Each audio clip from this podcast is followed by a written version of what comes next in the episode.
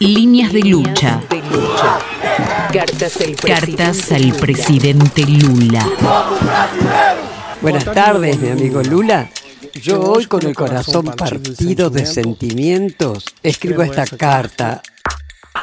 Yo soy una lectora de 80 años y tengo hijos, nietos, bisnietos y estoy casada desde hace 59 años con mi esposo. Estou muito Pero triste. estoy muy triste y espantada de lo que ocurrió con usted. E eu tenho dito claramente: o processo do meu apartamento. Eu sou o único ser humano que sou processado por um apartamento que não é meu. E ele sabe que o Globo mentiu quando disse que era meu. ¿Quién no sabe cómo es el departamento por el cual usted fue preso? Piensa que vale la mitad de Brasil. metade do Brasil. Estamos muy tristes con lo que está ocurriendo, con un expresidente preso que tanta cosa hizo por los pobres, en fin, por Brasil. Aquí tiene una persona que dijo que cuando Lula fue presidente teníamos un pedacito de carne al final de la semana y no menudos de pollo solamente.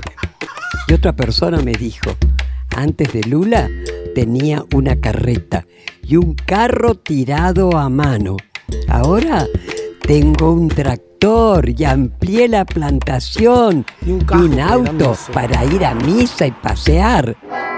El dolor no es solo eso, sino la injusticia que vemos en la vê na televisión. Eu tenho mais de 70 capas de revistas me atacando. Eu tenho mais de milhares de páginas de jornais e matérias me atacando.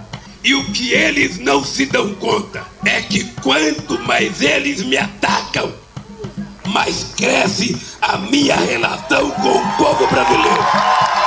Lula, aquellos pasos que dio en esa escalera para bajar desde el helicóptero en Curitiba fue muy humillante. Lula, Lula, estoy llorando.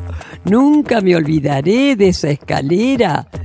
Disculpe, soy casi analfabeta, pero siempre respeté al político con coraje. Coraje, Coraje, Lula, mucha calma y vaya con Dios. De una madre.